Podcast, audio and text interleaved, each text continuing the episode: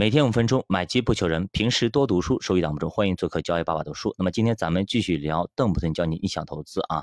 我们时间回到二零零三年啊，当时按照计划，邓普顿一开始是要回到美国去投资的，但是这个时候邓普顿突然放弃了这个计划。你看，就是很多时候我们要记住啊，我们原先制定好的计划，如果发生突发事件或者非常大的事。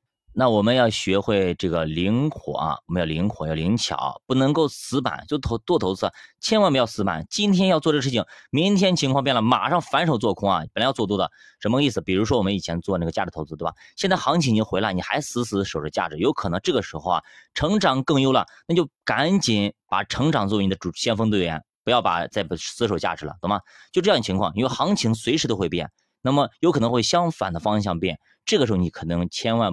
千万不要太死板，不说，哎，我不是那种善始善终的人啊，因为投资是非常灵活的，你懂吗？就今天我买了一个买了一个基金，比如说我买了冲着某个基金经理买基金，今天买了，哎，明天他离职了，你怎么办？卖啊，那怎么办？对吧？这基本面已经变了，没办法，不好意思啊，就是这个情况啊，同样的一个道理啊。那么看看当时发生了什么事情啊？他为什么放弃啊？是因为他看到一个令人他担忧的事情，就是美国正在吹起一个更大的泡沫。什么干什么泡沫？在兄弟们看一下，就是房地产啊，房地产，但是房利美啊，什么房地美等等这一些东西啊，就是次贷危机啊。有人说，两千零三年他就看到了泡沫，两千零七年这个泡沫才破呀，对不对？这中间有四年的大好时光，难道你就不要了吗？对不对？你你就这么傻吗？你再头两年再跑呀，对不对？你明明知道它有泡沫，但是泡沫不够大，那么你应该去参与一下，对不对？但是啊，让他觉得不安全，他睡不着觉啊，他宁可放弃这个权利，放弃这个利润，他不要。他宁可放弃这权利，他也不去冒险。很多人可能不理解邓普顿，其实啊，这就是我们作为价值投资者的一个毛病、一个通性、一个特性。包括我也有这种感想。那么，如果我觉得他已经有危机了，不好意思，我就走。就是作为价值投资者，他永远不会卖在最高点，他肯定会提前出场的。这就是价值投资者他的一个标配，他的一个性格，他就应该是这样子的。如果你不是这样子，可能哎，你不是一个纯正的价值投资者。同样的，如果看到了风险，有可能让我们血本无归，可能直接就是这个泡沫，明明知道它是泡沫，有可能会爆，你还去参与，因为它足够大了，它随时有可能泡，有可能明年、后年、大后年也我们也不知道，但是它会爆的，我们不知道它会爆在我们撤出了之前还是之后，那么我们就不去参与，这就是价值投资的一个比较明显的特征。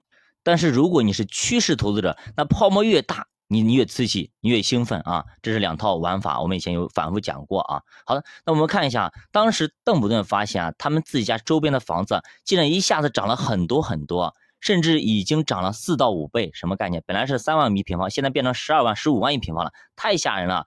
他不由得震惊而担忧，每天晚上想，这玩意儿到以后万一谁接盘呀？对吧？他说住宅价格和。重置成本之间，他还从来没有见过这么高的一个价差。他觉得当时美国的房价至少要高了一倍以上。显然，他看空的也是太早了。虽然他判断是对了，是大危机，但是呢，他没有算对房价回落的幅度，回落幅度有多大？兄弟们，我们看过啊，一九三二年大危机等等的一些东西。当时你说我十二万一平方，直接干到一万一平方，什么概念，兄弟们啊？就是这么概念啊！十万一平方的房子啊，十二万啊，到时候就干出来一万一平方啊，都没人买，满满大街都是房子，银行收了一堆房子，因为房贷还不起，全部被银行收走了。银行拿房子干嘛呀？又没用，所以说那个时候啊，稀里哗啦跌的稀里哗啦，太惨了。大家有时间可以去看一下当时的次贷危机，尤其有部电影叫《大空头》，大家去看一下啊。那么邓布顿之所以啊，当时不做美国啊。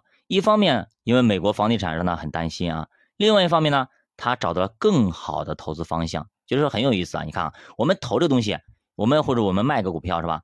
要么是因为它太贵了，哎；要么呢是又因为有更好的了，对吧？它好，但有比它更好的，那不好意思，我要卖掉你去买另外一个。同样的，他也是，他找到了更好的标的，他为什么在这里死磕呢？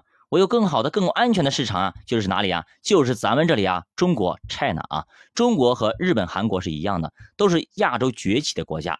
那么他搞了日本，搞了韩国，这一次他看上了中国啊。我们的储蓄率也非常高啊，老百姓都喜欢存钱，他就喜欢存喜欢存钱的人。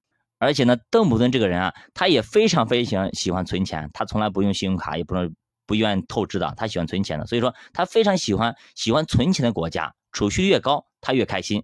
因为我们的市场会更大，比日本和韩国要大很多。那在中国加入世贸组织之前呢，我们的出口就已经高增长了很多很多时间了啊。而出口的产品呢，都是一些轻工业制品，这跟当年日本、韩国非常相似，就等于说我们走了日本和韩国的老路。那么这样的话，邓不顿轻车熟路啊，对吧？我怎么去做日本？我怎么去韩做韩国？那么我以后也会怎么去做中国？那么两千年前后的中国呢，已经是世界工厂了，对吧？我们就是世界大工厂，这些迹象都表明中国经济将迎来高速的增长的十年、二十年，而这个增长过程跟日本和韩国是非常非常类似的，所以说它做起来是非常顺手的。那到底邓普顿是如何做好中国投资，他又赚了多少钱呢？我们下节来继续接着讲，教爸读书陪你一起慢慢变富。